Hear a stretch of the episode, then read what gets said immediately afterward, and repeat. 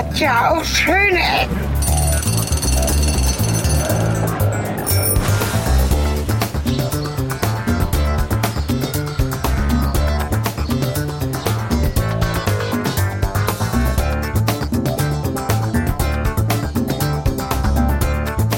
Willkommen zurück, liebe Hörer und Hörer, liebe Hörende. Hallo Sven. Wir sind wieder da. Wir sind wieder unterwegs. Oder auch nicht. Wie, wie immer beginne ich die Folge mit meinem im Hintergrund, meinem kleinen Lacher. Ich versuche, glaube ich, immer witzig zu sein oder sowas ähnliches, genau. ja. Die, die, wir versuchen ja die gute Laune äh, aufrechtzuerhalten. Wir, ja. ähm, genau, wir sind zurück und zwar, ihr habt es am Folgentitel schon gehört, Cornelis hat mich wieder entführt nach Spanien. Genau. Aber ihr hört auch, dass ihr noch nichts hört. Deswegen sollten wir vielleicht mal dafür sorgen, dass ihr was hört und dann merkt ihr auch gleich, dass wir na nicht so ganz in Spanien sind. Es ist nämlich wieder Zeit für Walking-Touren, für, wie haben wir es genannt, virtuelle Reisen. Genau, virtuelle Reisen. Ihr habt das schon ein paar Mal bei uns gehört, dass wir uns ein Video schnappen aus dem eigenen Segment Walking Touren. Da gibt es ja ganz, ganz, ganz, ganz, ganz, ganz viel bei YouTube. Und viele von denen haben auch wirklich schönes Audio und das gibt's jetzt für euch hier. Und ich würde sagen, wir fangen einfach mal direkt an, oder? Ja, wir sollten vielleicht vorher noch erklären, wie man dabei sein kann, wenn man das ja. möchte, weil wir werden die Tour im Wesentlichen in Echtzeit äh, verfolgen und dementsprechend dann auch ähm, also kommentieren. Mehr wird das Cornelis tun, weil ich war noch nicht da und Cornelis erzählt mir, was wir da so sehen. Das heißt, äh, wenn ihr jetzt die Möglichkeit habt äh, und noch einen zweiten Bildschirm dazuschalten könnt zum Podcast und wollt, dann jetzt auf schöne-ecken.de gehen oder in eurem Podcatcher der Wahl in die Show Notes und da findet ihr den Link zum YouTube-Video, wo ihr dann der Tour folgen könnt. In diesem Sinne schönen Dank an äh, Zenwalks, Zenwalks, genau, der äh, wir, äh, den wir hier quasi in gewisser Weise hijacken und seinen ähm, Content kommentieren und, und nutzen. Wir äh, linken dahin und ihr könnt dabei sein, wenn ihr möchtet. Und wenn ihr uns neidisch machen wollt und in Barcelona lebt oder in der Gegend, dann nehmt doch einfach jetzt die Füße in die Hand, sucht euch den Link raus zu dem Video, dort ist die Tour abgedruckt und dann könnt ihr die Tour ja auch einfach vor Ort laufen. Wenn das bei einem von euch funktioniert, selbst wenn ihr es nicht macht, aber in Barcelona lebt oder in der Gegend oder in Spanien, schreibt doch mal in den Kommentaren. So, und ich würde sagen, wir gehen mal okay, direkt rein. Ne? Und hiermit, wer das macht, wer das wirklich macht und uns davon ein Beweisfoto schicken kann, irgendwas, das mir das glaubwürdig rüberbringt, für den denke ich mir irgendwas Schönes aus. Oder die. Den lade ich demnächst auf einen Wein ein. Vor Ort. Okay, das hast du ja. gesagt. Gut. Genau, und in diesem Sinne geht's. senden wir jetzt auch ein kleines 3-2-1-Signal, wenn ihr das Video synchron zu uns starten wollt. Cornelis, äh, fahr ab. Ja, 3, 2, 1, walk.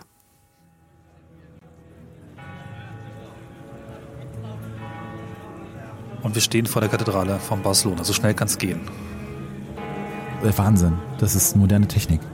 In HD, 4K und 60 FPS möchte ich betonen. Das ist flüssiger als in echt. Mir als Gamer sind 60 mir als Gamer sind so mindestens 60 FPS ja immer ganz wichtig. Ne? Unter weniger komme ich gar nicht aus. Also. Ja, die Tour ist ganz frisch. Die ist im Januar diesen Jahres aufgenommen, also vor vier bis fünf Wochen, würde ich sagen. Es sind 14 Grad. Der Himmel ist blau. Die Sonne ist scheinend. Ich bin jetzt schon neidisch. Und wir haben irgendwie Musik ja, und schöne Atmosphäre. Ne, ein paar Meter weiter drüben äh, und schon ist das Wetter und auch die Tageszeit komplett anders. Ich hatte letztens mal so die, diese Zeitverschiebung in Echtzeit, Thema virtuelles Reisen. Da bin ich beim Flugsimulator, den wir hier auch an einer anderen Stelle schon mal erwähnt haben und zu dem es vielleicht demnächst mal eine eigene Folge geben wird, äh, bin ich mal in Spanien rumgeflogen und hatte irgendwie so genau den Sonnenuntergang abgepasst und stellte dann fest Zeitverschiebung. Und nein, meine Ehre verbietet es, die Zeit im Flugsimulator zu ändern. Das mache ich nicht. Aber so stark ist sie eigentlich nicht verschoben, oder? Vielleicht ein bisschen. Eine Stunde, ne? Also für die, für wenn du den so die, die, den Sonnenuntergang abpassen willst, ist das schon eine sehr kritische Stunde, Aber die da entsteht. Das ist dann eine geografische Zeitverschiebung, weil Spanien hat die gleiche Zeitzone. Portugal hat eine andere. Äh, genau, Portugal ja. hat eine Stunde Zeitverschiebung, aber Spanien, genau, das einfach, die Entfernung reicht halt, um nochmal ja. deutlich, also locker eine Stunde den Sonnenuntergang zu verschieben, wenn nicht sogar ein bisschen ja. mehr. Genau, wir laufen ein bisschen herum in der Altstadt, dem Barri Gothic von Barcelona. Ich könnte jetzt mir die Blöße geben, versuchen, die komplette Kathedrale auszusprechen. La Catedral de la Santa Cruz y Santa El. Nein, ich lasse das. Das alle spanisch äh, kenntlichen Menschen haben sich gerade die Ohren abgerissen. Hauptsache mehrfach heilig, oder? Äh, mehrfach, auf jeden Fall. Es ist, alleine reicht ja nicht. Ne? Also eine Person alleine ist ja, äh, also wenn man schon so einen Prachtbau da hinsetzt, dann aber bitte. Genau. Warum sind wir eigentlich schon wieder in Spanien? Muss ich beantworten, ne? Oh, das ist, also, die, die Frage gebe ich komplett an dich ab, bitte. Naja, zum einen äh, ist das die Tour, die ich gefunden habe, mit dem tatsächlich schönsten Audio. Das ist nämlich wichtig nochmal zu erwähnen, das ist 3D-Audio. Das heißt, wenn ihr unsere beiden schönen Stimmen links und rechts hören wollt, aber vor allen Dingen den Ton dieser Tour im tatsächlich sehr räumlichen binauralen Audio am Kopf abgegriffen, also mit dem Kopf unseres Zen-Walkers aufgenommen, dann macht das bitte mit Kopfhörern und ich fand die einfach wunderschön. Wir haben da auch ein bisschen noch Musik drin. Die Gegend ist halt sehr nett und sehr alt. Ich habe da verschiedene Dinge erlebt, war da betrunken, war da glücklich. Ich meine, da kann man ja schon mal wieder hin und wenn man so will, ist wahrscheinlich Spanien zurzeit wieder Thema bei uns. Vielleicht geht es demnächst auch weiter, wenn euch das interessiert, ansonsten auch. genau. Und jetzt sind wir da schon Die mal. kleinen Details von Cornelis Spanienreisen. Zu viel Wein. Hätten wir schon mal ab. Zu viel was? Zu viel Wein. So. Du sagst gerade, du warst betrunken. Ja, das ist nicht so schwer. Passiert täglich. Das hast auch du gesagt. Ja, genau. Also wir laufen durch eine schmale, dunkle Gasse, so links an der Kathedrale vorbei. Und ähm, das ist ganz interessant. Vielleicht mal eine Geschichte zum Anfang, die nicht so schön war. Dann haben wir das vom Tisch. Ich wurde nämlich in dieser Gegend nicht unweit, nicht unweit, ja, ja, total. Also nicht, doch sagt man, ne? Nicht weit weg von dieser Kathedrale. Ich glaube ja. schon, ja. Nicht unweit. Nicht unweit ist weit. Moment. Doppelte Verneinung. Ich bin verwirrt. Jedenfalls wurde ich da tatsächlich mal überfallen vor vielen, vielen Jahren. Ich glaube, das habe ich im Podcast nicht erzählt. Nee, ich erinnere mich an eine Szene, wo du irgendwie dann noch mit äh, Tracking und so hinterhergefahren bist. Das war aber nicht diese Nee, das war diese ein, Raubtat. Ein, eine Straftat später. Und Spanien ist kein gefährliches Land. Okay. Entschuldigung, das waren die einzigen beiden Straftaten, die ich da je erlebt habe. Die zweite lassen wir hier weg. Und die erste war tatsächlich auf meiner ersten Spanien-Tour mit Auto, glaube ich. Wir waren damals sehr, sehr dumm und sehr, sehr jung und naiv und sind einfach immer mitten hingefahren, wo man gut übernachten kann, mitten in die Altstadt rein, weil wir dachten uns, das ist doch cool. Wir haben ein Auto, da gibt es ein Hostel, das ist billig, das ist mittendrin, da fahren wir jetzt hin. Das war noch vor Navi, vor Booking.com vor allem. Da gab es noch einen Reiseführer und eine schlecht gezeichnete Karte von der Innenstadt. Ähm, ist natürlich totaler Quatsch, weil alles ist irgendwie gesperrte Zone und Fußgängerzone und auch Touristen und, und krass und macht man einfach nicht. Haben wir trotzdem gemacht und das äh, scheint irgendwelchen Menschen nicht so gefallen zu haben. Die haben uns dann irgendwie auf der Motorhaube rumgeklopft und versucht klarzumachen, dass unser Reifen platt ist. Wir waren aber irgendwie der Meinung, dass das nicht sein kann. Wir sind vorher sehr viele Kilometer gefahren ohne Probleme sind dann um die Ecke gegangen, ja, jetzt wird's interessant, und haben trotzdem nachgeguckt. Und letztlich ging es wohl darum, dass wir aussteigen und die Tür aufmachen, damit unser Auto ausgeraubt werden kann. Allerdings, irgendwie war ich geistesgegenwärtig und flott, schnell rein ins Auto. Ich wusste damals schon, wo der Verriegelungsschalter ist, Tür zu. Weitere Menschen kamen mit Motorrädern angefahren und machten Dinge. Und danach fuhr der Wagen etwas komisch, stellte sich raus, die hatten uns den Reifen aufgestochen. Gut, die Geschichte ist dann schnell zu Ende erzählt. Wir haben dann einfach äh, in einem hell erleuchteten Parkplatz vor einer Bibliothek den Reifen gewechselt und sind irgendwie, also wir haben überhaupt nicht verstanden, was sie von uns wollten. Wir waren offensichtlich, glaube ich, zu dumm, überfallen zu werden. So, jetzt sind wir in einem, ja, in einem coolen Innenhof, den ich tatsächlich nicht kenne. Das muss eine Art von Kloster sein.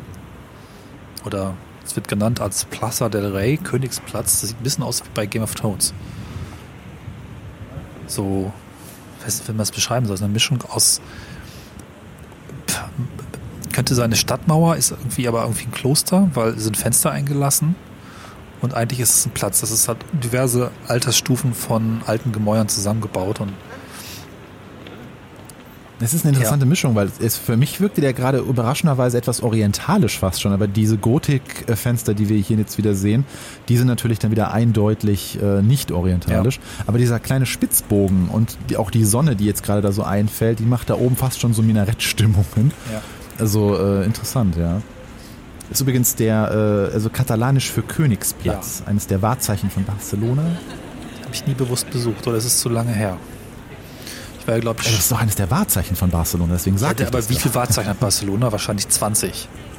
30. Das weiß ich nicht. Ich war ja noch nie da. Es gibt die Sagrada, es gibt äh, das, den Strand, es gibt äh, diverse Parks und allein fünf Bauten von, von Gaudi, dem tollen Architekten mit den verrückten Dingen. Sehr organisch und bunt. Und das waren, also da gibt es wirklich viel. Also Barcelona ist tatsächlich, um mal zu schwärmen, das ist auch die Stadt, die mich irgendwie an, an Spanien getackert hat. Einfach unglaublich dicht an, an, an moderner und alter Architektur, an Kultur und Museen, an, an Kirchen und, und irgendwie dann wiederum auch sehr hügelig gelegen. Auf den Bergen gibt es tolle Parks, genau Parks, die sehr wohlgestaltet sind. Also es ist in jeder Ecke was zu sehen, finde ich. Und das hat mich, da habe ich dann irgendwann gemerkt, dass Spanien mehr ist als Strand und Tequila. Nee, warte mal, doch Tequila. Und ähm, wer ist das andere? Hier, diese Soße. Was trinken immer alle? Äh, trinken? Ja, ja, und dann sind sie betrunken. Tabasco. Ja, nee, trinken und dann betrunken. Ach so. Äh. Wein, Bier, Schnaps. Da kommt bestimmt noch eine Folge drauf. Wodka. Das schlimmste spanische Getränk überhaupt. Uh. Sangria. Nee, Sangria, natürlich. Aus Eimern. Sangria, das kommt aus Spanien. Ich glaube. das kommt von Mallorca. Entschuldigung. Nein, denkst du, ist das Deutschland? So. Ähm, ja. Ja. Äh, ich, ich, lese gerade lustigerweise, dass dieser Platz sehr gerne für akustische Veranstaltungen äh, genutzt wird, weil er durch seine geschlossene Bauform eine sehr interessante Akustik hat. Das äh, würde man natürlich dann gerne mal äh, auch mit eigenen Ohren hören, wenn man da ist. Mit alten Ohren? Mit Ach, eigenen ja, Ohren. Ja, genau. ja. ja, wir laufen ein bisschen durch die engen Straßen der Altstadt. Ach, ich würde so gern hin. Leckere Geschäfte. Und es gibt, was, was ich sehr interessant finde, es gibt diese, diese Rollläden, die du vielleicht auch gerade siehst. Und ganz vieles geht dann erst abends auf, weil es dann irgendwie Bars sind und Clubs und äh, dadurch bekommen diese Straßen ja. so ein wandelbares Konzept. Also nur ganz früh morgens hingehst, sind sie einfach komplett zu und wirken irgendwie so, weiß nicht, als hätte man alles verriegelt und verkauft und dann fangen wir an, die Geschäfte aufzumachen, die so tagsüber aufhaben. Und abends dann gehen andere Rollläden auf und es sind andere Geschäfte dahinter. Ne? Und da man eben, während die Rollläden unten sind, mhm. sind ja aus Metall und nicht durchsichtig, nicht sieht, was da für ein Geschäft hinter ist und nicht mal die Werbung zu sehen ist, ist das halt so ein totales Überraschungsding, ne? wenn man zu verschiedenen Zeiten die Straßen besucht. Finde ich ganz witzig. Ich finde überhaupt, das ist so ein typisches italienisch-spanisches Ding irgendwie. Diese, diese engen Gassen mit diesen Rollläden irgendwie, die dann auch so richtig massiv und uneinladend wirken. Aber gleichzeitig ist dann direkt immer daneben ein Laden, der gerade offen hat, der dann auch sehr einladend wirkt. Und mit dieser Sonne, die jetzt gerade hier auch so eingefangen ist, das ist genau diese Atmosphäre, die ich so in diesen Städten eigentlich sehr mag. Und insbesondere dann auch dieses Gefühl, was man hat, dass abends hier nicht die Bürgersteige hochgeklappt werden, sondern dass da abends nochmal so richtig was los ist. Und nicht nur Partyvolk und Essen, sondern teilweise auch noch also ich habe da eine Geschichte, äh, äh, wo ich selber mal in einem, äh, also noch relativ abends in so einer Stadt war und der Videospielladen, ja, Klischee, äh, zu dem wir tatsächlich wollten, um mit uns ein paar Import, Importe anzugucken, äh, dann irgendwie nochmal um 19 Uhr aufmacht. Das war sehr ja. verwirrend für äh, deutsche Ladenöffnungsgesetz, äh, ja. Ist auch dieses bekannte Menschen, also es was ich auch sehr liebe, weil ich es auch eine Zeit lang gemacht habe und empfunden habe, ist dieses Winterding in Südeuropa und gerade in Portugal und Spanien. Diese, ist es dann ja nicht dunkel und grau, sondern schon auch sonnig und auch nicht kalt mit 14 Grad, aber die Sonne steht halt irgendwie trotzdem sehr flach und es gibt so, so ein sehr interessantes Licht mit, mit langen Schatten, auch, auch ähm, die meiste Zeit des Tages. Ne? Es hat eben nicht dieses Sommer krasses Licht, sondern es ist zwar sonnig, aber ganz anders. Ich glaube, das kann man auch ein bisschen auf diesen Videos mhm. erahnen. Und das, ähm, wenn ihr es irgendwie mal machen könnt, ähm, lohnt sich total. Äh, selbst wenn es nicht das beste Wetter ist, äh, ist es auf jeden Fall wärmer und immer noch nett, so ein bisschen wie Frühling, wie der dauernde Frühling. Und gerade dann im Inland herumzufahren. Also Inseln, klar, das kennt jeder, aber äh, so im Januar mal im Hinterland von, von was weiß ich, von Extremadura rumzufahren oder ähm, durch Nordspanien zu fahren. Na gut, da ist es kühler, ne? Aber Barcelona kann man machen und das ist einfach eine sehr schöne Geschichte. Man merkt schon, warum die Rentner, gibt ja viele deutsche Rentner, die gerne im Winter dort sind und im Sommer hier, glaube ich, ne? So, ja. Jetzt gucken wir gerade auf so einen Übergang, der fast aussieht wie diese berühmte Brücke in Venedig. Ich auch gedacht, ja. Die Seufzerbrücke in Venedig. Das ist fast derselbe Stil. Also ich, ähm, ne, es ist so knapp so, ja, ich hätte jetzt gesagt fünf Meter breit, vier Meter oder so sehr eng und da wurden einfach zwei Gebäude miteinander verbunden. Das ist die Bischofsbridge. Wahrscheinlich auch. Ah, ja, okay, so das dachte ich mir schon, dass das irgendwie. So. Ja, da ist dann. Das ist, wird dann zur Kathedrale oder welcher Punkt ist das jetzt? Wir sind, glaube ich, einmal drumherum, ja. Ich kann es nicht so ganz genau sagen, müssen wir nochmal auf die, auf die Route gucken, aber kann gut sein, dass wir jetzt da irgendwie da dran dingeln, ja. Weil das sieht genauso aus, wie halt es oft in diesen ne, historischen Städten zu dieser Zeit war, wo man so richtig dann pompös noch gedacht hat, nee, also die auf die Straße runter, wenn die Gebäude schon gegenüber liegen, dann dengeln wir da mal so eine Brücke hin. Ne? Also das, auch die ist auch noch überdacht und reichhaltig verziert und wirkt auch sofort so wie, da hat jemand mal richtig Geld hingeworfen, damit da ein bisschen Komfort angebaut wurde. Da hinten sind zumindest auch die, die Kirchtürme. Jetzt scheinen sie gerade im Himmel, mhm.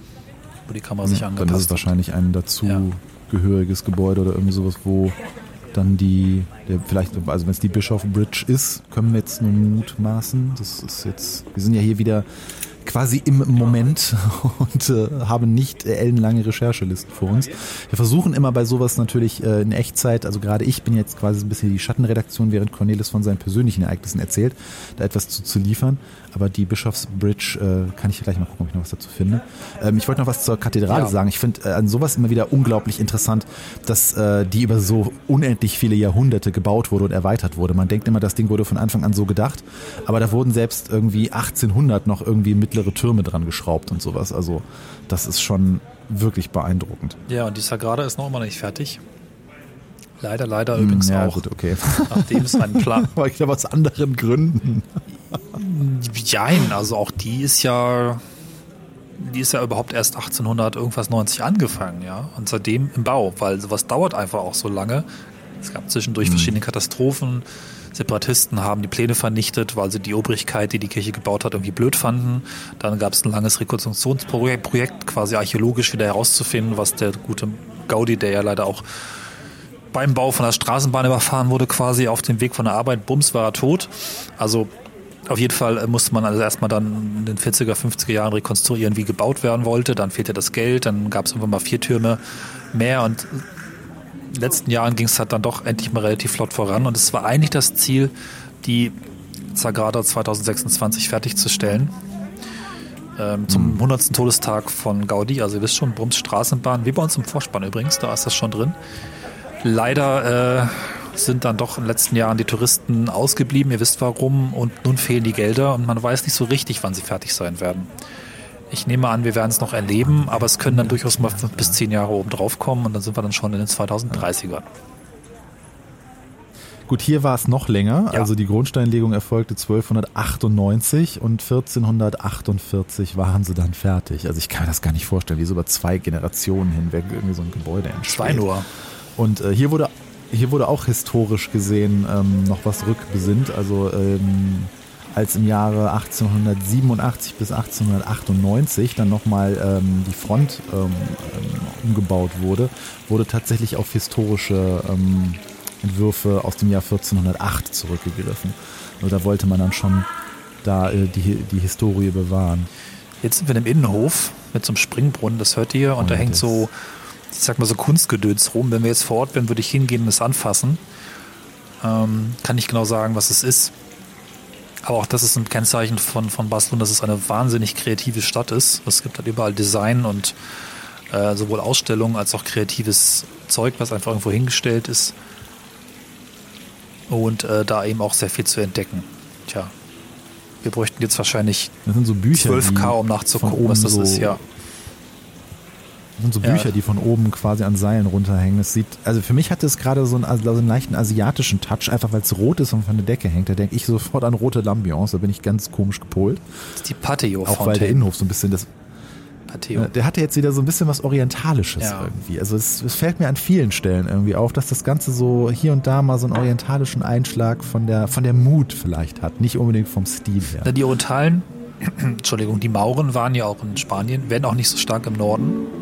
Aber im Süden mhm. wurde ja ganz viel maurisches, äh, ja, sowohl Land beherrscht als auch Zeug gebaut und dann später mühsam in der Reconquista auch zurückerobert und zurückgekämpft. Aber diese Einflüsse merkt man eben schon, die sind dann eben teilweise auch ein bisschen weiter vorgedrungen. Und das ist auch was, was äh, Spanien sehr von Italien unterscheidet, dass es diese starken maurischen und damit arabischen Einflüsse hat, was teilweise wunderschön ist. Und hier ist auch wunderschöne Musik.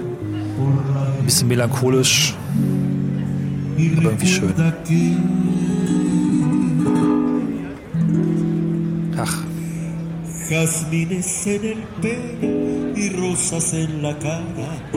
Airosa caminaba la flor de la Schön aufgenommen, sofort im Urlaub. Derramaba lisura y a su paso dejaba aromas de mixtura que en el pecho llevaba. De pequeña la lamenta,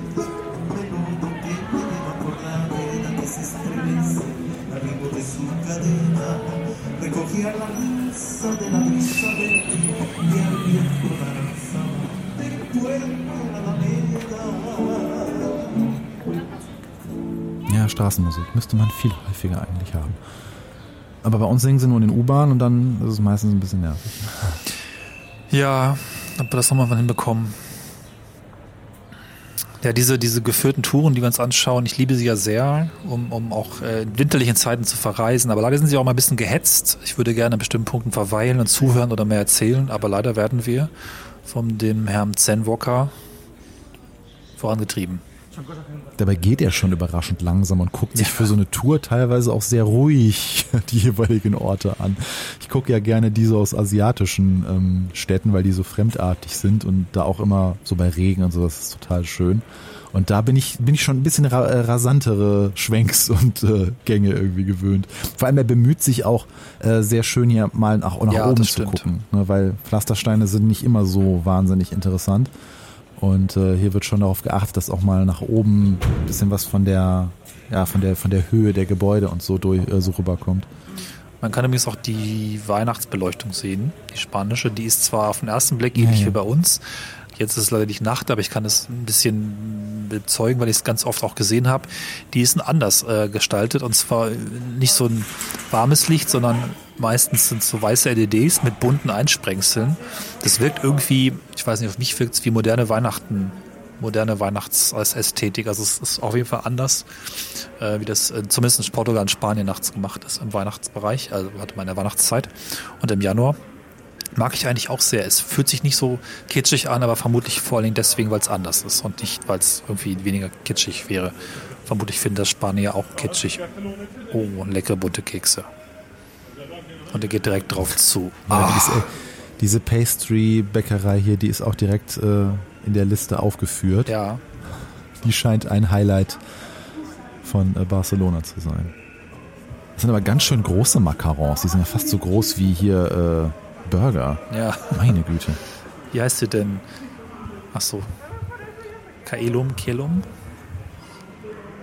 Kelum, ja. Das ist eher, jetzt will ich es wieder lateinisch aussprechen. Ich, ich, Geil, äh, ja. vielleicht sowas. Weiß Cakes nicht. and Pastries.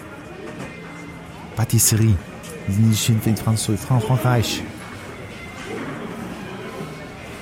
Und da ist schon wieder Musik.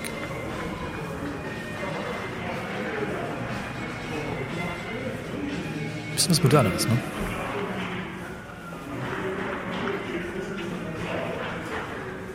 Schuhplattler.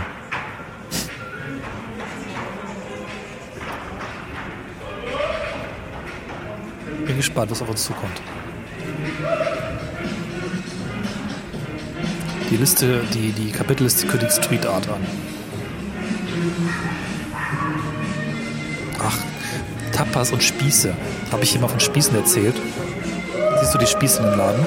Jetzt komm, komm, kommst du mir jetzt mit der, mit der Rodizio-Klischeehaftigkeit? Ähm, Rodizio? und ich meine nicht die Restaurantkette. Mir wurde beigebracht, dass es tatsächlich irgendwie die, die Tradition von äh, diesem Rodizio irgendwie in Spanien gibt und dass das einfach das Wort für Essen auf Spießen ist. Stimmt das?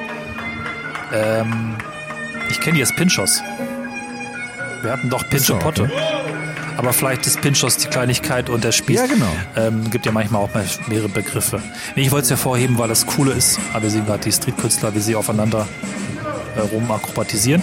Ähm, nee, das Tolle ist, man, man hat eine große Auswahl an aufgespießten Dingen. Kleinigkeiten, Tapas halt, aber aufspießen. Meistens auf ein Stück Brot und hast du oben so ein bisschen Fisch oder ähm, was ist nicht, Gemüse, Oliven, vielleicht auch äh, so ein Salsiccia, so ein Fleischstückchen und alles Mögliche. Und am Ende zahlst du nach Spießen oder nach Spießlänge. Es gibt verschiedene Größen. Das finde ich so großartig, das Konzept, dass ich sehr traurig bin, dass es das in Deutschland nicht gibt. Man kann also richtig gut dosieren, langsam essen, ist dann auch halbwegs gesund. Gelegentlich kommt dann auch aus der Küche eine etwas größere Portion mit ganz frischen und heißen und warmen Spießgerichten oder Spießigkeiten. Und dann, ähm, ja, dann werden am Ende einfach die, nicht nur die Spieße, auch die leeren Bierbecher gezählt. Das ist total schön. Gibt es halt vor allem im Norden von Spanien, weil es ein bisschen aus dem Baskenland kommt gibt es das viel, aber eben auch in Barcelona noch. So, wie geht's ab? Gib mal Trinkgeld. Ich habe kein Bargeld dabei. Nehmen die auch Karte? Bestimmt. Ich habe gerade die Zeit versucht herauszufinden, ob meine These oder mein, mein, meine ähm, Bildung mit Rodicio äh, stimmt oder ob mir das, ob mir die Restaurantkette dann nur ein Bären aufgebunden hat, aber ich bin nicht in der Lage, das äh, ausreichend schnell herauszufinden. Ja, kurzer Einschub des Zukunfts-Ich, das gerade beim Schneiden ist. Rodicio ist so ein Universalwort, das heißt sowas wie Zauberer, Möbelrolle oder autofreier Tag. Kein Spaß, tatsächlich. Okay, ich ähm, also es, ist, es kommt aus Brasilien, nicht aus Spanien. Und Rodicio heißt übersetzt das sich Drehende. Hätten wir diese Wissenslücke Ja, ja, und die reden da ja auch nicht Spanisch in Brasilien, ne? Äh, doch, tun sie, oder? Nee, Portugiesisch hätte ich jetzt gedacht. Ja, es war ein Test. Es war natürlich.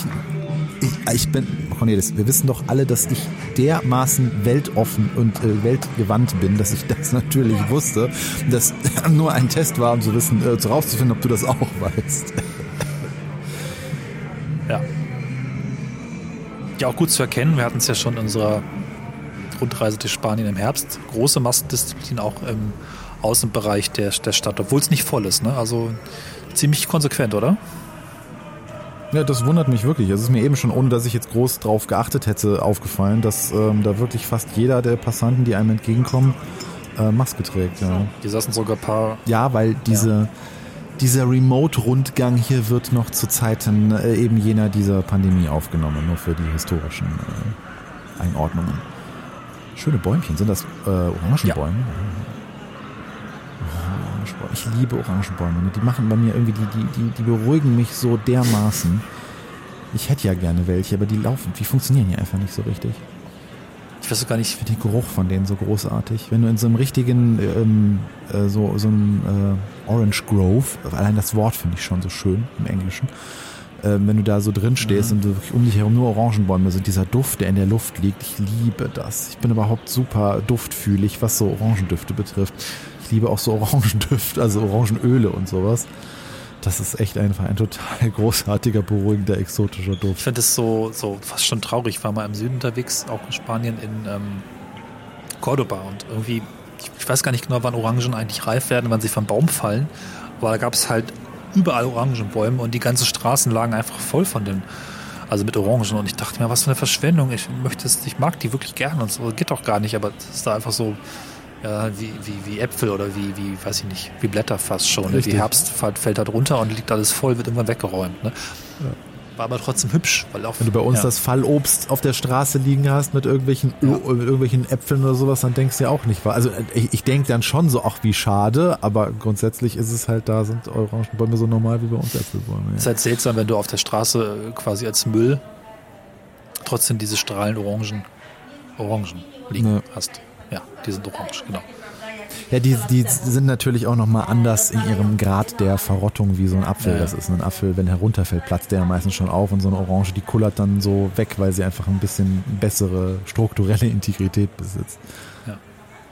Ist auch schön hier der, der Kontrast. Jetzt sind wir gerade in ja. so eine ja, so eine Seitengasse abgebogen und die Sonne steht quasi jetzt so, dass ähm, nur die Spitze der linken Häuserhälfte beleuchtet ist und ähm, es gerade am Anfang war es so richtig düster und jetzt haben wir hier wieder einen Blick so in so ein paar Läden rein. Hier blinkt alles und es gibt. Gut, es ist äh, wahrscheinlich Tinnef, aber ich freue mich trotzdem mal da reinzugucken von hier. Ich finde es furchtbar hässlich. Hier sind so ja, komische schon. Hunde und Figürchen, die irgendwie bunt bemalt sind. Gott, oh Gott, oh Gott. Geschmackssache. Ich will da gar nicht Allgemeingültigkeit erheben. Ja, dürften auch. Ich habe schon so ein paar Giftjobs gesehen. Das ist dann auch eigentlich wie heißt das? Mitbringsel hieß das früher. Heißt das immer noch so bei jungen Menschen? Oder ist es einfach. Mitbringsel? Wie sagt man oh. denn da? Oh. Wenn man jetzt was kauft, das ist bestimmt altmodisch, ich bin oder? Ja nicht jung. Wir sind ja altmodisch. Ich habe ja auch die 40 gerundet. Mhm. Also insofern, ne, da ist nicht mehr viel mit hip und jung und Es gibt so. bestimmt irgendein englisches Wort dafür. Wie heißt das auf Englisch? Souvenir, oder? Ja, aber das sind irgendwie auch altmodisch. Und das ist irgendwie auch nicht Englisch, oder? Dann ist es wahrscheinlich. Das ist doch bestimmt Französisch. Gifty oder so. ich meine, ich glaube, ich bin ein bisschen von Blödheit geschlagen. Wenn ich schon vom Giftshop rede, ist es wahrscheinlich ein Gift. Ähm, so. Aber das ist ja auch nicht cool. Das ist ja auch ein abgehangener Begriff. Es muss ja irgendwas Hippes, Junges sein. So, so. Ja.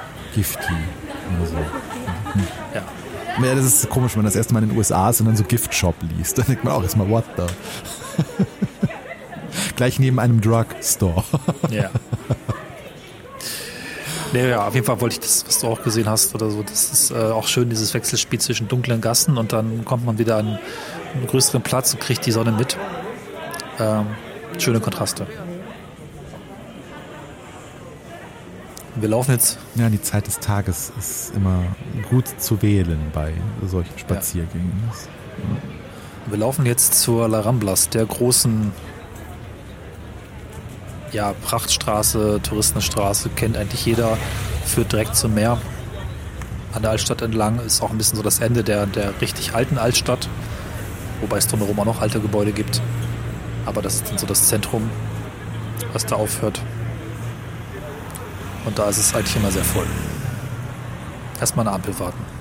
Ist denn die Altstadt wirklich so der Ort, wo man sein möchte, wenn man in Barcelona ist? Oder gibt es da noch andere Stadtteile, die man auch gesehen haben sollte? Äh, nee, genau, das ist das Ding. Also die Altstadt ist halt so, kann man auch hin, ist cool, schönes Zeug und aber drumherum ist die Stadt dann so schachbrettartig weitergebaut und es gibt natürlich überall interessantes Zeug, also gerade Modernisme, also der spanische Jugendstil, auch eben unter anderem Gaudi, aber noch einige andere Architekten. Da hast du halt überall auch prunkvolle Wohnhäuser und ähm, die Sagrada selbst ist ja auch ein Stückchen raus. Ne? Also die Stadt ist dann eigentlich erst sehr spät, sehr massiv gewachsen und dadurch ist dann einfach eine Menge von Stadtstruktur das endet nicht an der Altstadt, ne? sondern das, das geht also ewig weiter.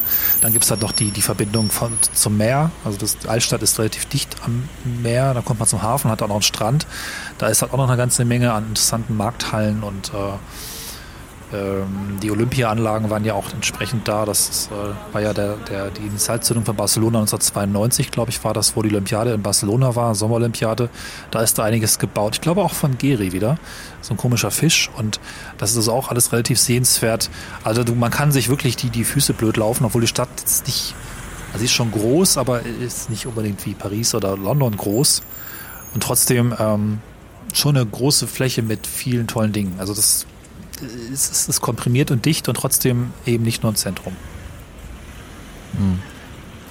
Ja, weil ich finde jetzt auch die, die Atmosphäre, die sich jetzt so auf dem Weg, den wir gerade hier lang schreiten, ähm, wo die Straße interessanterweise links und rechts ist und in der Mitte viel, also wirklich großer Platz für Fußgänger ist, die Atmosphäre hier ist eigentlich sehr schön. Also A, kommt mir das Auto aufkommen. Wir haben ja jetzt bisher noch nicht so viele Gassen gesehen, wo auch wirklich Autos in der Nähe waren. Aber jetzt sind wir hier an einem Ort, wo halt links und rechts eine Straße ist.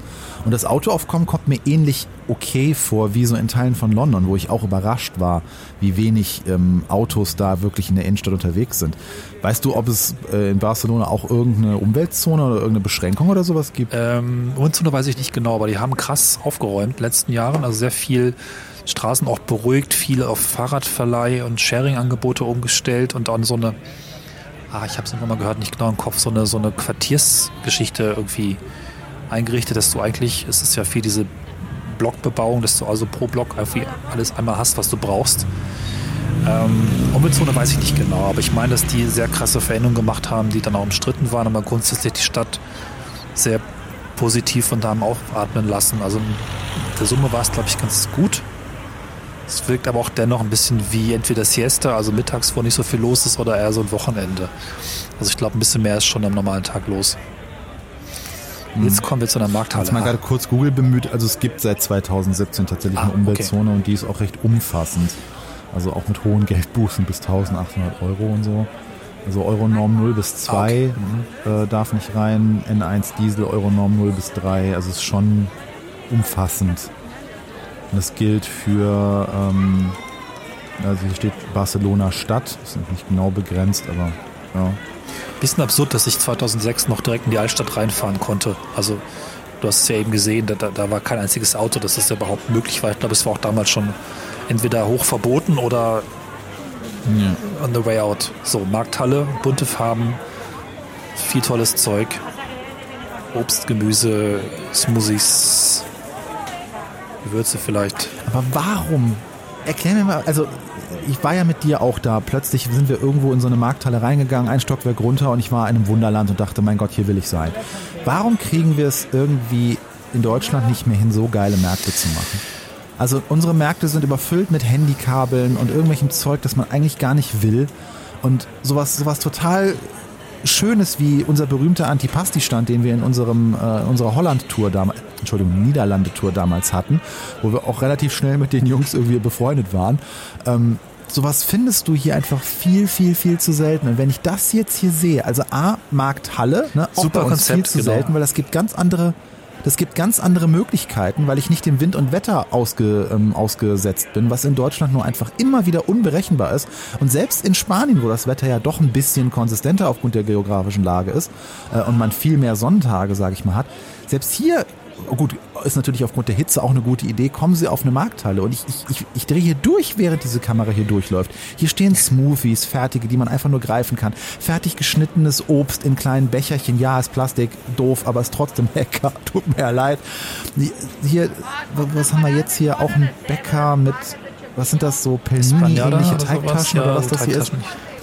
Das heißt Auch da Kirschen fertig geschnitten in Behältern ich will sofort alles kaufen und das ist hier einfach bei uns viel zu selten. Da gibt es mal ein Gemüse oder einen Obststand, da kann ich mir, klar, da kann ich mir äh, Kirschen irgendwie abschneiden lassen und kann mir auch irgendwie mal ein Obst kaufen oder sowas. Aber das hier ist einfach so, so richtig schön einladend, Fingerfood, gib es mir. Ich möchte es sofort kaufen und nicht mit irgendwem erstmal reden und fragen, was habt ihr denn? Also auch die An die Anrichtung der Waren ist hier einfach völlig anders und viel ja. demonstrierender. Ja, ich verstehe es nicht so richtig. Es gibt eine tragische Geschichte. In Göttingen gibt es eine Markthalle, die hat man tatsächlich erst in den 80er Jahren gebaut, als Innenhof zwischen Gebäuden. Ich habe das nie ganz rausfinden können, ob es so geplant war, aber ich habe das Gefühl oder einen Hinweis gefunden, dass es tatsächlich auch so ein Markt werden sollte, wo also überdacht im Innenbereich verschiedene kleine Stände mit Feinkost und, und Lebensmitteln zu finden waren. Als ich hier angekommen bin, war es schon irgendwie ein Karstadt Mode. Insofern hat es entweder nicht funktioniert oder sie haben es einfach nicht geschafft oder nicht gerafft. Und das ist, ja, ist es irgendwie nicht Teil unserer Kultur. Ich meine, im Südeuropa hast du ja auch noch einen größeren, ähm, wenn man so will, Spaß am Kochen und Spaß am gemeinsamen Essen und auch eben, weil das mhm. Zeug direkt nebenan wächst, auch das ähm, lokale Versorgen beim Markt, beim Nachbarn, wenn man so will. Und das hat sich auf jeden Fall noch erhalten. Das ist bisher nicht verloren gegangen. Ich meine, Märkte gibt es ja und waren sicherlich auch vielleicht von der ähnlichen Bedeutung auch noch vor 50, 60 Jahren auch in Deutschland. Ne? Aber das hat sich irgendwie durch, weiß ich nicht, Convenience, Vereinfachung, Supermarkt, Fast Food irgendwie in einem gewissen Stress vielleicht verloren. Kann das sein? Ja, vor allem versuchen ja teilweise manche, auch Supermärkte, die wir in unseren Supermarktfolgen mal besucht haben, versuchen dann in ihrer Fischabteilung oder ihrer Fleischabteilung oder sowas so eine Art Marktatmosphäre wiederherzustellen. Ja. Ne? Also scheint da ja schon ein kulturelles Bedürfnis irgendwie da zu sein oder zumindest irgendeine Art von, von ja, Erwartungshaltung, die auch ähm, Supermarktdesigner irgendwie beim, bei der Kundschaft sehen, dass so eine Art von Aufmachung irgendwie den Kaufreiz erhöht oder das Wohlbefinden erhöht oder was auch immer. Und ich, ich kann das für mich nur total bestätigen. Und ich mache mich ja auch oft, sage ich mal, gemein mit dieser übertriebenen Hygieneforderung, die es auf so Märkten gibt, wenn mir irgendwie äh, Wurst mit falschen Handschuhen gegeben wird oder die Hände, die auch Geld kassiert haben. Aber äh, ja, das, das, das, das, das kann ich, das kann selbst ich oft genug ausblenden. Und auch wenn ich hier jetzt so, wir haben jetzt hier Trockenfrüchte, die so fast schon wie auf einem orientalischen Markt angerichtet sind. Ne? Wir kennen diese klischee-mäßigen Bilder von so Gewürzständen, wo wirklich so ganz große Behälter von Gewürzen dann direkt am Strand, äh, am Strand, am Stand stehen und mit der großen Schöpfkelle so in den äh, Tüten überfüllt werden und sowas. Wir hatten das ja auch, als wir in, äh, in, auf unserer Baskenlandreise im französischen Teil unterwegs waren. Da waren wir in einem ganz tollen Gewürzladen. Ja. Ja. Und ich, ich habe heute noch diese Gewürze, die wir damals gekauft haben. Und jedes Mal, wenn ich die aus dem Schrank hole und auch immer in der Tüte, die sie mir damals abgefüllt wurden, weil ich sie nie umgefüllt habe, da ist echt so immer noch Urlaub da, wenn ich die dann auspacke und dran rieche. Ich mache mir auch keine Gedanken über das Haltbarkeitsdatum von den Dingern. Das ist eh getrocknet. Das wird schon die nächsten ja, 40 ja. Jahre noch halten. Nee, also hier möchte ich gerade, das ist irgendwie, obwohl es hier eine Barcelona-Rundgang ist, ist das für mich gerade irgendwie so das, das Highlight des, der gesamten Walking-Tour, die wir uns hier gerade angucken, weil ich möchte überall reinbeißen. Fürs Protokoll, es ist 22.51 Uhr, wir nehmen das relativ spät am Abend auf und eigentlich sollte ich satt sein, aber äh, das hier ist gerade richtig Folter. Ja. oh mein Gott, ist das ah. köstlich. Das erinnert mich aber auch an diese Märkte in London, ne, die ja auch so, so, so wahnsinnig ja. berühmt und ähm, also auch wenn einmal, wenn man einmal in London war und dort nicht so einen Markt mitgenommen hat, liebe Leute, bitte wirklich macht es. Plant das auf eurer London-Tour auf jeden Fall ein, einmal auf einen Londoner Markt zu gehen und esst da irgendein Streetfood. Es wird euch euer Leben lang begleiten. Es ist unfassbar großartig. Und ich habe gerade, ich merke gerade, ich krieg so eine Sehnsucht nach solchen Märkten hier. Auch Käse, oh Käse. ich sterbe gerade. Ein Stand nur für Oliven. Olivenkonserven. Ich lasse dich mal einfach schwer. Oh. Ja. Ich grübe gerade die ganze Zeit auch an den verschiedenen, was man so macht an einem Alltag. Ne? Ähm, und da ist ja schon in Südeuropa, du hast halt irgendwie Siesta, wo man dann, glaube ich, sogar nach Hause fährt oder so und dann auch da ganz gut mhm. isst und dann aber eigentlich abends isst halt wirklich essen gehen oder sowas. Man trifft sich mit Freunden man, man, man lebt, man hat, man hat irgendwie sein Sozialleben wirklich nach draußen gehört, auf der Straße. Es ist auch so, dass die Wohnungen in Spanien alle sehr klein sind, weil auch schnell und viel günstig gebaut. Man ist nicht zu Hause, man ist nicht drin. Klar, liegt auch am Wetter, aber auch in den etwas kälteren Regionen ist das eben auch so. Und das ist halt so der Grundmodus. Ne? Während das, ich weiß nicht, was ist unser Grundmodus? Irgendwie zu Hause rumhängen und Fitnessstudio? Ja, wir haben schon diese Kneipenkultur, wir ja, haben okay. schon so Düsseldorfer Altstadt, täglich, wo abends oder? da das, das Füchschen ausgegeben wird und sowas. Also so ganz fremd ist das den Deutschen schon nicht, aber meistens geht es dann um Alkohol. Ne? Also die, ja, unser Streetfood ist im traditionellen halt so ein Pommes auf der Faust und vielleicht mal irgendwo ein Mettbrötchen. Aber diese, diese Vielfalt hier, dieses Feiern von auch, ne, ähm, auch anderen Kulturen und so, was hier zwischendurch auch zu sehen ist, das ist uns so ein bisschen abgegangen, sage ich mal. Wir haben auch schöne Wochenmärkte. Ne? Ich will jetzt nicht sagen, dass wir gar keine Wochenmärkte haben. Ähm, aber zumindest die, die ich so in den letzten Jahren besucht habe, sind dürftig. Und so, ja. ich, ich gehe halt gerade jetzt besonders auf diese Markthallen hier irgendwie ein. Ich wollte nur gerade noch mal kurz eine Folgenempfehlung raushauen. Du hast sie eben gerade auch schon erwähnt. Äh, hört bitte unsere Pincho Potte Folge, äh, wo wir ähm, durch äh, Victoria Gasteiz mit Matthias Lange und äh, uns mit Matthias Lange, genau, und uns dort Pincho Potte zeigen lassen. Eine, eine Kultur, die ich unglaublich wertgeschätzt oder habe wertschätzen äh, können. Und äh, wo wir gerade hier, du es auch gerade eben erwähnt hast, äh, ziehen und von diesem abendlichen ähm, Fresschen einwerfen reden, kriege ich richtig Sehnsucht nach diesem einen lustigen Abend, den wir damals hatten. Ja, das war sensationell. Pincho Potte, ne? Also Kleinigkeit zu essen und ein Bottle irgendwas zu trinken, Wein oder Bier und dann weiterziehen, das gleich mhm. wiederholen. Alle werfen einfach zum Topf nächsten, und. E ja, zum nächsten Etablissement und da dann eine andere Kleinigkeit zu essen bei einem Wein oder so bekommen. Ja, das ist. Das war echt, das ist toll. Das ist so Straßenkultur, wie, wie sie halt erstmal, ja. Ich weiß gar nicht, wie sowas grundsätzlich überhaupt entstehen kann. Das ist für mich immer so unbegreiflich, wie sich derartige Kulturarten auch bilden. Ne? Weil da muss ja irgendwann mal ein Laden mit angefangen haben, dann ja. hat der nächste gesagt, oh, das mache ich auch. Und dann hat sich daraus so eine stadtweite, also ein stadtweites Phänomen äh, ergeben, wo man dann eben auch, ja, wo die Gruppen dann abends von Etablissement zu Etablissement ziehen und sich da äh, ihre, ihre kleinen Happen holen. Das ist einfach schön. Vereinheitlichter Preis, ähm, ja. ja. man wirft zusammen, am Anfang, du sagtest es gerade schon, wirft man als Gruppe in den Topf, einer bezahlt Ach, es ist, es ist schön. Weil es ja wohl auch noch, irgendwie hat er uns erzählt, äh, dann der Finanzkrise damals geschuldet war, dass man das irgendwie so als Kombi günstig Angebot wohl gemacht hat. Ähm, das Herumziehen wird es wahrscheinlich vorgegeben haben, aber ich habe nicht ganz genau im Kopf, ob Pinche Potter nicht eigentlich eine relativ junge Erfindung ist. Er hatte das irgendwie erzählt, kann man vielleicht in der Folge nochmal nachhören. Ähm, zumindest hat es da nochmal eine neue Bedeutung gewonnen. Ne? Ihr hört nicht nur ihr, sondern auch wir sollten die Folge nochmal hören. in diesem Sinne. Ja. Tut es doch. So, hier ist auch links und rechts. Cornelis wird Ja. sicherlich für euch einen Link äh, in den Show Notes Genau. äh, unterbringen. Wir sind wieder an der Ramlas und da ist auch links und rechts teilweise wirklich interessante Architektur. Das meiste ist so, weiß ich nicht, 100 Jahre alt, aber zwischendurch gibt es dann eben auch moderne Geschichten, starke Verzierungen. Da ist jetzt gerade schon einiges vorbeigegangen. Und ähm, ist schon eine eigentlich ganz schöne Straße.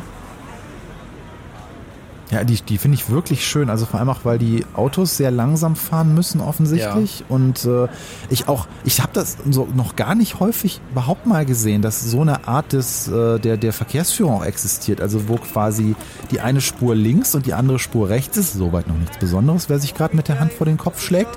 Aber dann in der Mitte ein sehr breiter Fußgängerzonenartiger Weg ist. Und dadurch das entsteht, was du ja immer in unseren Folgen so oft ähm, äh, äh, forciert praktizierst, nämlich man geht in der Mitte der Straße und hat ein ganz anderes Stadtbild Ja. dadurch. Da hast du mich ja überhaupt erst drauf sensibilisiert. Ich Ja, habe mir da noch nie drüber Gedanken gemacht, dass man immer nur die andere Straßenseite eigentlich gut sieht und hier plötzlich so eine Art Raumgefühl hat, dadurch, dass man in der Mitte dieser breiten Allee geht. Ja. Ist aber, glaube ich, ein Konzept, was zumindest auch in Paris und Frankreich oft zu sehen ist. Und ich glaube sogar von da so ein bisschen die Welt gegangen ist. Äh, Stadtplanung, ich glaube, des, des 19. Jahrhunderts war das vielleicht erst, eventuell ein bisschen früher, dass man Straßen so angelegt hat. Also schon sehr schlau auf jeden Fall, dass du quasi sowohl ein, eine, einen Boulevard hast zum, zum Flanieren und dem an der WM auch verschiedene Einbahnstraßen, also zwei natürlich Einbahnstraßen, äh, die, und es wurde auch nie der Versuch erlegen, daraus eine vierspurige Straße zu machen oder sowas, ne? Übrigens, ja. Ja, weil zur Erklärung, es gibt trotzdem noch die normalen Bürgersteige links und rechts, also an den Gebäuden an sich, klar, sonst wird es ein bisschen äh, gefährlich, wenn man in die Häuser rein möchte. Aber äh, das, ist ein, das ist ein sehr schönes Stadtraum-Lebensgefühl, was hier gerade dadurch entsteht, weil auch Parkplätze gibt es hier gerade nur für Roller und Motorräder. Und äh, es gibt hier keine Möglichkeit, direkt an der Straße zu parken. Also hier steht zwar mal ein Taxi rum oder so, aber das fällt mir jetzt erst so nach und nach auf, was mir hier eigentlich so gefällt. Es gibt keine parkenden Autos. Die Autos an sich fahren langsam, sind dadurch auch nicht laut. Und auch kriegt man dadurch mehr Bäume ins Stadtbild, ne? weil diese, richtig. dieser Boulevard in der Mitte, der hat links und rechts jetzt hier wirklich richtig hohe, also ist von Bäumen gesäumt, die im so Hochsommer natürlich dann auch gut Schatten spenden. Und jetzt in diesem äh, Spätwinter, den wir hier gerade sehen, äh, durch ihre Formen und wie die Sonnen von den, äh, die Sonne von den ähm, Ästen hier eingefangen werden, auch ein, ein sehr schönes Farbbild irgendwie machen. Also so ein einheitliches rö- äh, gelbliches Farbbild vor dem blauen Himmel. Also irgendwie gefällt mir das gerade sehr schön. Also ich möchte hier gerade langlaufen. Wir sind jetzt gerade am Grand Théâtre de Lisieux vorbeigelaufen. Das ist äh, eigentlich ursprünglich 1847 eröffnet. So ein, was nicht, so ein besonderer Stil von so einem ovalen Theatersaal mit, glaube ich, 1, 2, 3, 4, 5 oder 6 Rängen, wo man also überall in den Rängen entsprechend sitzen kann. War ich auch mal ganz am Anfang bei meiner ersten Spanien-Tour drin und dann ist mir erst so langsam klar geworden, äh, okay, das ist gar nicht original, das ist ein Wiederaufbau.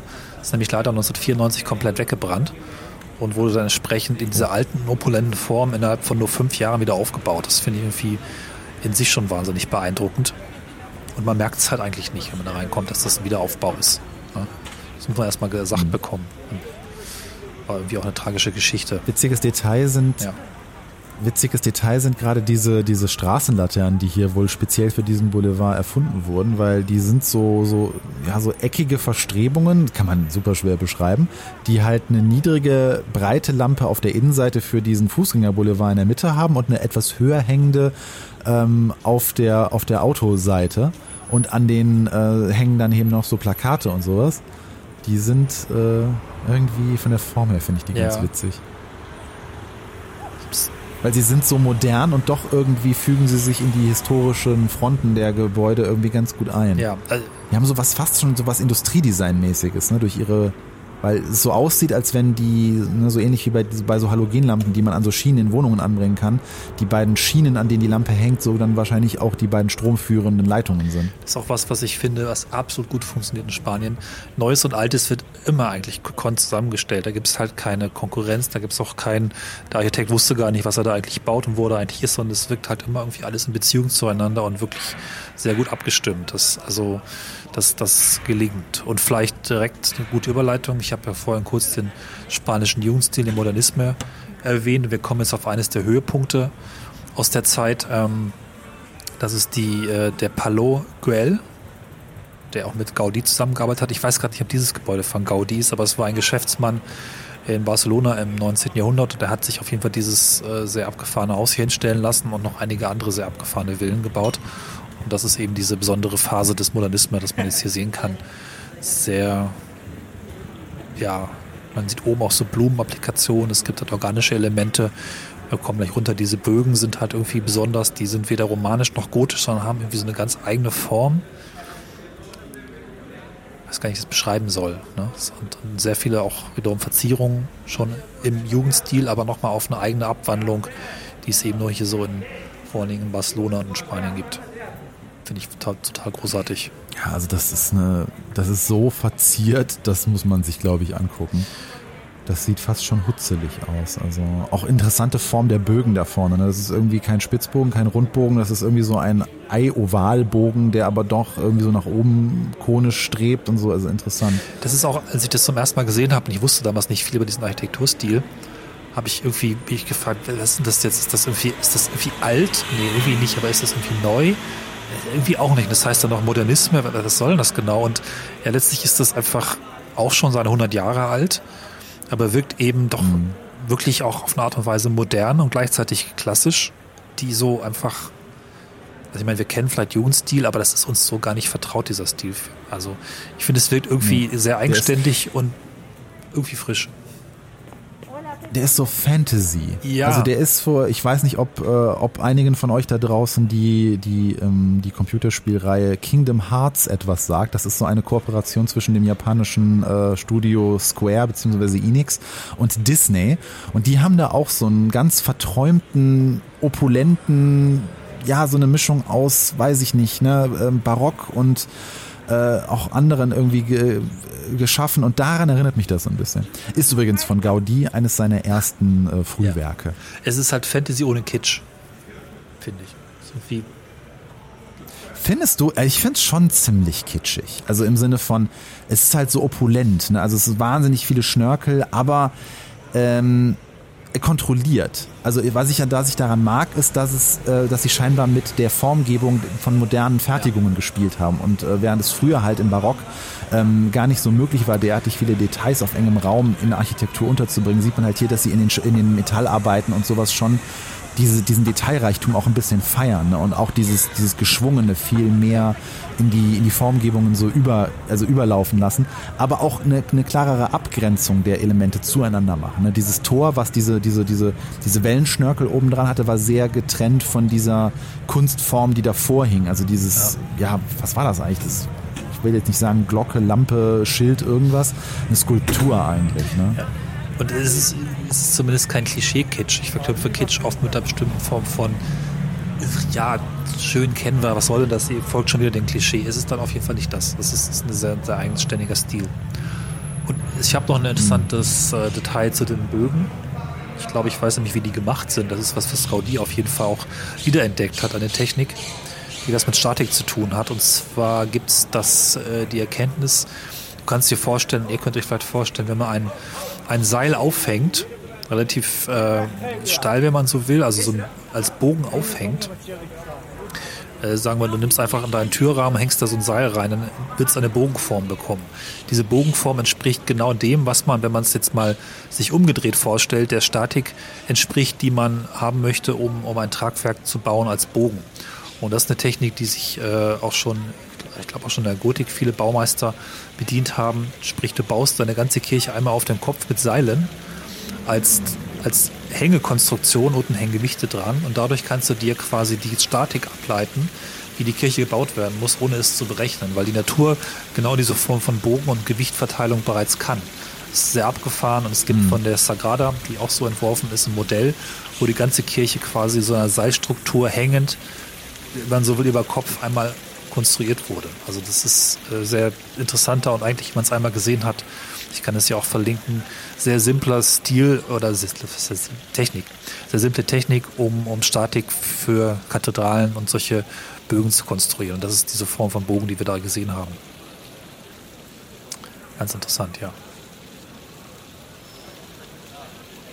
Interessant ist, dass dieser Palast, wenn man ihn so nennen möchte, inmitten des Armenviertels liegt. Ne? Also so wird es hier auf Wikipedia bezeichnet. Des ehemaligen Armenviertels, oder? Steht nämlich. Äh, ich glaube, das liegt mitten des Armenviertels El Raval. Oh, gut. Ich glaube, dass es das nicht mehr ist. Dieser, ich zitiere hier nur die Wikipedia. ja, das war es wahrscheinlich vor 150 Jahren. Ne? Aber ja, das ist ein.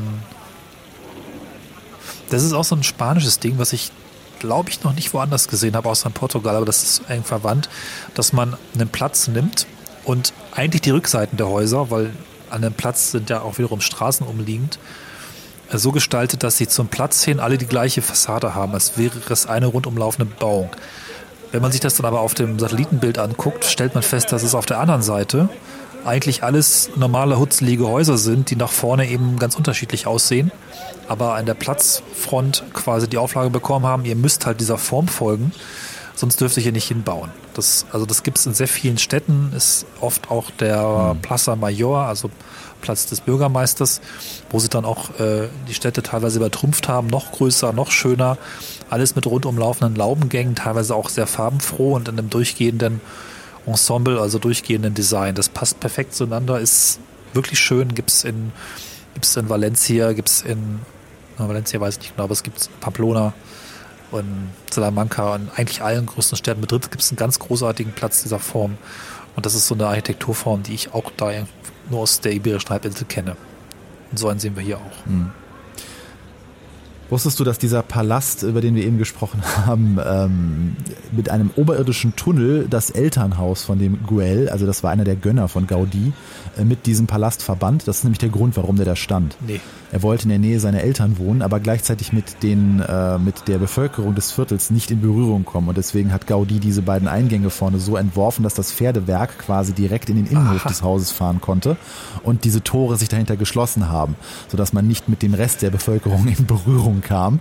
Und dieser oberirdische Tunnel auf der Rückseite ähm, verband halt das Elternhaus äh, mit dem Palast von Guel und so konnte er die Familienmitglieder besuchen, ohne auch da über die Straßen gehen zu müssen. Also das Ding ist tatsächlich tatsächlich so wehrhaft gebaut, wie es wirken soll. Ich habe jetzt das Wort wehrhaft mal aus dem Wikipedia-Artikel da extra gewählt, weil es, es, beschreibt das sehr, sehr gut. Gated Community. Übrigens. Ja, exzentrische Menschen. Viele ne? Fahrräder gerade. Ne? Also Fahrradfahren scheint auch echt ein Ding ja, zu sein. Ja, richtig. Das hat sich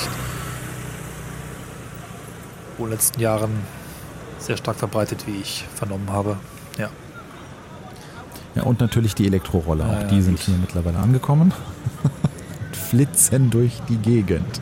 In dem Fall, wie wir es gerade sehen, werden sie geschoben, aber naja. Auf gut. dem Platz habe ich mich ja sehr stark betroffen. Ja, Palmen, ne? Ich mag ja Palmen. Das weiß ich noch, ja. Sie sind einfach so ein Symbol für Urlaub. Ja, und ich glaube, unser Walk kommt auch zum Ende leider schon. Ich könnte noch stundenlang weiterlaufen. Aber wir bleiben an diesem Platz. Für heute. Genau. Ach, denn sonst könnt ihr uns ja nicht äh, dabei in Echtzeit folgen. Wir bedanken uns nochmal bei ZenWalks, dem YouTube-Kanal, bei dem wir uns diesen Walk quasi ausgeliehen haben. Ihr findet ihn, wie gesagt, in unseren Shownotes und auf schöne-ecken.de. Credit wem Credit gebührt. Ja, jetzt hast du wieder Fernweh. Ja, ne? aber du auch, oder? ja, geht so. Ich äh, ich habe ja jetzt zu Barcelona noch keine persönliche Bindung, aber ich habe gerade vor allem äh, Markthallenweh, wenn man das so bezeichnen möchte, und Hunger. Sorry. Was natürlich um jetzt 23.10 Uhr Ortszeit ähm, extrem schlecht für äh, Figur- und Schlafhygiene ist. Deswegen streichen wir die Markthalle und sind satt.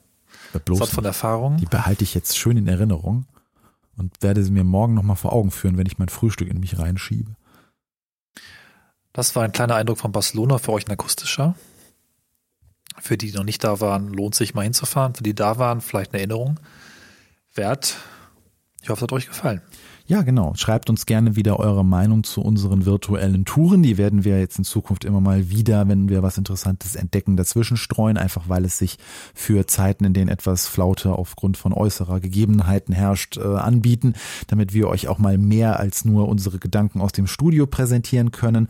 Und äh, wir freuen uns natürlich wie immer, wenn ihr uns auf den entsprechenden Plattformen eine gute Bewertung gebt. Ähm, dafür ist, ist wunderbar dafür da, dass unser Podcast sichtbar wird und bleibt. Und wenn ihr möchtet, dann geht doch gerne auf schöne-ecken.de, wenn ihr uns ein paar Euro in den Hut werfen wollt, um weitere Touren, die wir dann persönlich machen, ohne Kamera und ohne ZenWalks YouTube-Kanal, ähm, zu, mit zu finanzieren und uns da ein wenig Unabhängigkeit zu äh, geben.